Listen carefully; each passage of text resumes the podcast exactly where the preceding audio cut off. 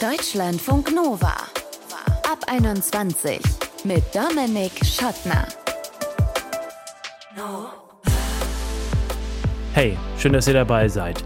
Weihnachten, Ostern, Geburtstage, Hochzeiten, am Sonntag beim Essen, wann auch immer sich eine Familie trifft, im größeren oder im kleineren Kreise, da ist auch für Missverständnisse Platz. Da ist Raum, da wird endlich mal sich so richtig schön falsch verstanden. Mit Mama, Papa, Onkel, Oma, Geschwistern und so weiter. Kennt ihr vielleicht? Ist mir auch vor kurzem erst wieder passiert, kam meine Mutter zu mir, zack, halbe Stunde später, Missverständnis da. Wollen wir drüber sprechen in diesem Ab 21 Podcast und äh, wir tun das mit Jonas. Jonas ist Kommunikationsprofi und wird uns ein paar Tipps geben, wie man Missverständnisse vermeiden oder aus ihnen vielleicht auch wieder rauskommen kann. Weil klar ist nämlich, Missverständnissen passieren den Besten. Passieren Kommunikationsprofis wie zum Beispiel auch Anna. Hi. Hi Dominik. Was ist das eine große Missverständnis in deinem Leben? Da muss ich direkt nachdenken. Das äh, eine große Missverständnis. Oder mit wem? Vielleicht ist das einfacher. Mit wem verstehst du dich andauernd miss? Falsch. Passiert tatsächlich relativ selten, dass ich mich wirklich endgültig missverstehe. Ich bekomme es dann doch irgendwie immer hin, das irgendwie gerade zu biegen. Aber ich glaube, das größte Missverständnis ist, dass man vielleicht grundsätzlich annimmt, dass die eigene Art zu kommunizieren die richtige oder immer die passende ist und auf, auf jeden Menschen passt, mit dem man spricht. Mhm. Und mit wem merkst du, ähm, gibt es da immer wieder so ähnliche Missverständnisse, weil ihr zwar irgendwie aus vielleicht demselben äh, Holz geschnitzt seid, aber euch dann trotzdem permanent nicht richtig versteht? Mm, also das merke ich schon so ein bisschen, wenn ich ähm, aus meiner Bubble, sag ich mal, rausgehe. Also meine, meine Peer Group sind irgendwie Leute, die auf einem ähnlichen ähm, Level sind kommunikativ, ne? Mhm. also über welche Themen man spricht, wie tief man in irgendwelche Themen reingeht, vor allen Dingen, wenn es um emotionale Dinge geht. Und ich merke halt, dass speziell in anderen Altersstufen oft, also bei älteren Leuten, so eine Kommunikation manchmal gar nicht so gewünscht und auch gar nicht so alltäglich ist. Mhm. Ältere Menschen, Eltern zum Beispiel? Sehr häufig mal bei Eltern so von oder Familien von, weiß ich nicht, so Ex-Partnern oder sowas aufgetreten. Mhm. Also mit deiner Mutter, deinem, äh, mit deinen Eltern ist alles fein oder gibt es da so Missverständnisse? Das ist bei mir zum Beispiel so, gerade erst ein großes Missverständnis äh, beigelegt, was dann ja auch so sehr viel Erleichterung sein kann, weil man merkt, okay, irgendwo können wir uns doch verstehen. Mhm. Ja, also mit meiner Mutter, das war ähm, ein längerer Prozess, irgendwann im Erwachsenenalter dahin zu kommen, dass man auf einer, ich sag mal, abgegrenzten Ebene miteinander kommuniziert. Was heißt ich meine das? damit, ja, ich meine damit, dass wir relativ lange an einem Punkt waren, also man bleibt ja irgendwie immer auch Kind und ähm, das hat eine Weile gedauert, bis ich verstanden habe oder bis ich ihr auch klar gemacht habe, okay, bestimmte Dinge, die du zu mir sagst, in der Kommunikation hören sich für mich so an, als sollte ich jetzt bestimmte Dinge genau auf diese Art und Weise machen oder müsste mein Leben auf diese Art und Weise führen. Hast du da ein und das Beispiel? aus, ich habe ein pass, pass auf, ja, ich habe ein Beispiel. Da war ich in meiner ersten eigenen Wohnung in der Studienzeit und jetzt, pass auf, banales Beispiel. Ich habe mir einen neuen Reiskocher gekauft und ich habe meine Küche eingerichtet und habe den irgendwo ins Regal gestellt. Und sie war so, ähm, nee, da würde ich den nicht hinstellen. Da kommst du ja nie dran. Also stell den nicht so weit unten ins Mach den lieber da und dahin. Da würde ich den jetzt hinstellen. Das ist der beste Platz für diesen Reiskocher. Und ähm, auch wenn es bescheuert klingt, hat sich daran doch irgendwie ein relativ großer Konflikt entfacht. Ich habe mich irgendwie bedrängt gefühlt in dieser Sache und eingeschränkt in meiner eigenen Handlungsmacht, weil das war halt meine Wohnung, das war meine Küche, das war mein mhm. Reiskocher und ich kann ihn hinstellen, wo ich das irgendwie möchte. Da haben wir uns irgendwie sehr drin äh, verfangen in dieser Kommunikation und das hat einige Jahre gedauert an Jahre. genau solchen Punkten. Ja, also nicht, Fucking nicht die Reiskocher. Reiskocher. Nicht die Reiskocher-Debatte, die war dann irgendwann geklärt.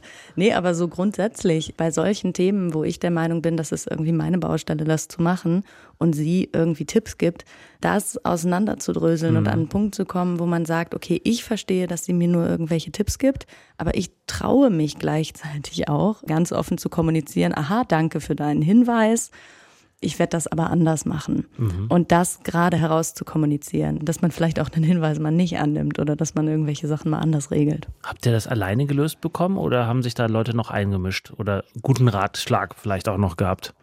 Also ich habe schon immer viel Kommunikation ähm, mit guten Freundinnen zum Beispiel, die vielleicht ähnliche Situationen kennen oder sowas. Also so im privaten Bereich ist sowas äh, schon sehr hilfreich, finde ich, dann solche Situationen auch auseinanderzunehmen, mhm. um auch nochmal die Gegenseite besser zu verstehen. Weil ich finde immer, wenn man also wenn ich jetzt ein Kommunikationsproblem mit meiner Mutter habe und dann ist es manchmal schwer, das mit ihr zu besprechen, weil man ja drin hängt in diesem Konflikt und da viel Emotionen eine Rolle spielt. Und wenn man externe Leute fragt, ne, irgendwie befreundete Leute oder Partner oder sowas, dann kannst du von da nochmal einen guten äußeren Blick bekommen, sowohl auf dich, was du vielleicht in der Situation selber doof kommuniziert hast oder was du selber für Signale gibst, wenn du das und das sagst. So, das ist einem ja manchmal selber gar nicht so klar, was dann wirklich ankommt von dem, was man, was man sagt.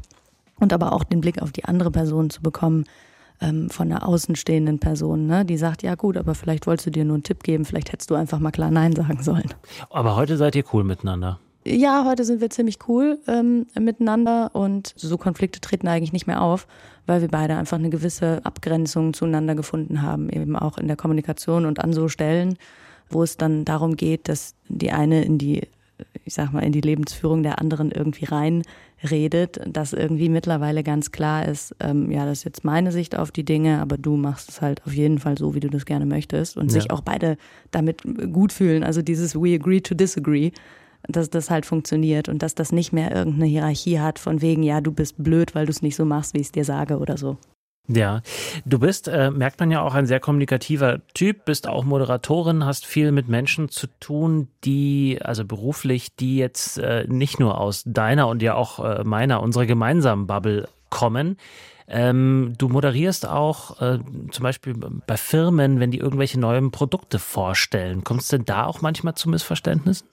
Genau, ja, das ist eine Herausforderung, weil ich häufig äh, in so einem im Industriebereich unterwegs bin. Und das heißt, ich, ich muss mich dann von vornherein in irgendein neues Produkt reindenken und mir ja aber überlegen, nicht unbedingt, was kann dieses Produkt, sondern was sollte man über dieses Produkt kommunizieren, was das halt spannend macht für die jeweilige Zielgruppe. Das können ja auch unterschiedliche Zielgruppen sein. Das mhm. können absolute Technikfreaks sein, die dann äh, sowas präsentiert bekommen. Das kann aber auch ein sehr diverses Publikum sein, wenn du jetzt, weiß ich nicht, über Social Media oder über größere Medienkanäle irgendwas kommunizierst. Und da ist es dann schon oft auffällig. Also wenn, wenn ich, muss ich sagen, wenn ich irgendwie mit, mit Leuten aus der Marketingleitung spreche, die haben so die Botschaften parat, weil die selber mhm. so eine so eine so eine so eine Blickrichtung haben von äh, wie kommuniziere ich welchen Inhalt am besten mhm. an welche Zielgruppe. Aber ähm, häufig entweder die haben gar keine größeren Marketingabteilungen oder man ist halt im Austausch mit Leuten, die eben in dem technischen Prozess extrem drin stecken. Ja. Manchmal die sehen ihre Schrauben. Auch, die sehen ihre Schrauben und es ist für mich ganz schwierig, dann überhaupt erstmal rauszukitzeln, was denn Botschaften sein könnten, die sich für eine, für eine Moderation oder für ein Interview oder sowas anbieten. Mhm. Was war denn das, ja. ähm, das Missverständnis, was dir da jetzt im, im Gedächtnis geblieben ist, wo du dachtest, so Mensch, äh, erzähl mir doch was anderes, ähm, ich, damit ich es auch verstehe? Mhm. Ähm, also ich hatte einen Produktlaunch. Das ist halt ein ganz kleines, ein ganz kleines Teil eigentlich. Das sind, das sind riesige Industrie- und Produktionsstraßen, die irgendwie wahnsinnige industrielle Prozesse machen, die super wichtig sind und so weiter. Und äh, in diesen riesigen Maschinen, die das halt machen, ist dann so ein kleines, cooles neues Teil, was jetzt irgendwie, weiß ich nicht, digital angesprochen werden kann und was irgendwelche Nutzungsdaten gibt. Das ist total essentiell und das ist halt voll geil für die, was die da für ein, für ein Produkt gemacht haben. Aber äh, ich habe halt ganz lange nicht verstanden, an welchem Teil in dieser Industriestraße das Ding überhaupt sitzt. Mhm, so, wo, mhm. wofür ist das eigentlich da? Was macht das? Mhm. Und ich mhm. habe ganz lange irgendwie mich durchgefragt und habe gesagt, ja, wie ist das denn? Ja, ja, und hier und das kannst du das portionieren und so. Und irgendwie so diese W-Fragen, ne? Was ist Die das? Warum habt Grundfragen ihr das? sozusagen, ne? Ja, genau. So, was ist, und was ist vor allen Dingen daran jetzt cool für eure Zielgruppe? Weil für die Zielgruppe ist ja nicht so interessant im Prinzip, auf einer ersten Ebene, was dieses Gerät kann, sondern für die ist interessant, warum erleichtert mir das meine Arbeit oder warum bin ich damit schneller oder warum bin ich effizienter dadurch. Ne? Also letzten Endes wirtschaftlich gedacht, warum kann ich damit Geld sparen? Und das ist die Story, die du erzählen willst. Und die Leute müssen ja auch verstehen, wenn du sowas versuchst, an eine Zielgruppe zu kommunizieren, von was für einem Teil spreche ich da überhaupt. Und hast es dann verstanden und konntest das entsprechend kommunizieren? Also weißt du jetzt, wo dieses Teil sitzt, was irgendwie Dinge portionieren kann? Ja, das habe ich jetzt verstanden. Das hat ein bisschen, oh. das hat ein bisschen gedauert. Ich habe dann auch vorher kurz nochmal mit dem Marketingleiter gesprochen, ob ich alles richtig verstanden habe. Und dann geht es immer klar. Also das hat sich dann doch noch eröffnet mir auf jeden Fall. Dann zum Schluss, äh, Anna, vielleicht noch, was wäre dein Tipp, um Missverständnisse ja möglichst zu vermeiden und wenn sie oder wenn sie dann doch da sind, äh, sie aus dem Weg zu räumen? Ich glaube also erstmal ein Grundverständnis davon, dass wenn man eine Misskommunikation hat mit Menschen, dass es nicht unbedingt ein Fehler von irgendwem ist, sondern sich einfach klar zu sein, dass Menschen unterschiedliche Arten haben zu kommunizieren. Und was ich auch immer super wichtig finde, was für manche ein bisschen schwierig ist, aber was man, also ist meine Erfahrung in der Regel oft hinbekommt, ist halt Metakommunikation. Also genau an solchen Stellen hinzugehen und zu sagen, ich glaube, du hast mich nicht richtig verstanden, was ich gesagt habe, sollte in die und die Richtung gehen und ich sag dir das, weil oder meine Beweggründe sind folgendes und warum bist du, weiß ich jetzt nicht, gereizt oder irgendwas oder mhm. warum hast du das so und so gesagt? Also auf diese, auf diese etwas höhere Ebene zu gehen und über Kommunikation an sich zu sprechen, kann sehr produktiv sein, finde ich. So, dann glaube ich, sind wir uns jetzt einig. Wir machen jetzt hier einen Strich drunter. Dass kein Missverständnis aufkommt am Ende unseres Gesprächs. Anna Schäfer war das, äh, Kommunikationsprofi, Moderatorin, hat uns erklärt, wie es trotz Profi-Sein im Kommunizieren äh, auch manchmal zu Missverständnissen kommen kann. Danke dir. Danke dir. Deutschlandfunk Nova.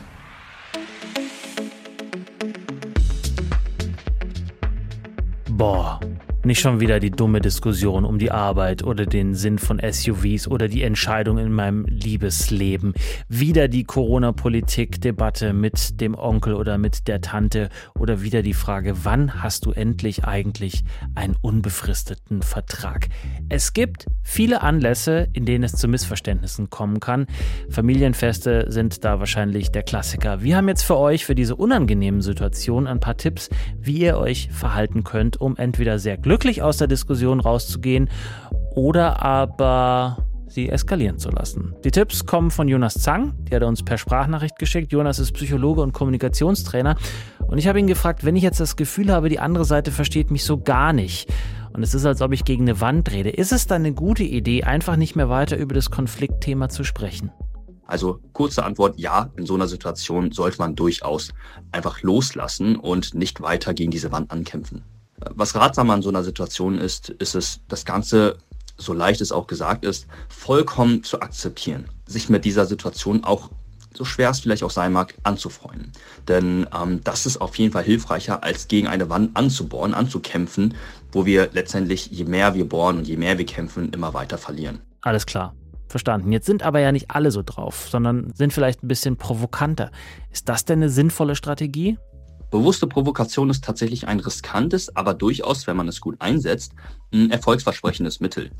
Dabei muss man aber erstmal unterscheiden zwischen zwei Arten von bewusster Provokation, die man so häufig, sage ich mal, in der Konversation trifft. Zum einen hat man mh, typischerweise kritische Nachfragen, die einen zum Nachdenken eben anregen, die aber durchaus auch ein Stück weit suggestiv und provokant formuliert sind. Und auf der anderen Seite hat man häufig, das gehört letztlich auch zur bewussten Provokation dazu, Beleidigung. Und ich glaube, man muss nicht viel erklären, dass äh, letzteres wahrscheinlich nicht so viel vielversprechend ist. Das heißt, mit Beleidigung kommt man meistens nicht wirklich weiter. Ähm, aber mit dem Ersteren, das heißt mit kritischen Fragen, die eben zum Nachdenken anregen, kann man häufig wirklich ähm, eine andere Person noch ein Stück weit überzeugen und die Argumentation von der anderen Person ein Stück weit aushebeln. Gut, Beleidigung schon mal streichen. Gibt es denn andere Strategien, wie man mit so einer Situation, in der man sich unverstanden fühlt, umgehen kann, Jonas? Generell lassen sich die sinnvollen Strategien und hilfreichen Impulse in drei Oberkategorien einordnen. Love it, leave it or change it. Bei Love It geht es wirklich darum, dass man die ganze Situation vollkommen akzeptiert, so wie sie ist und nicht weiter versucht, gegen eine Wand anzukämpfen und wirklich loslässt.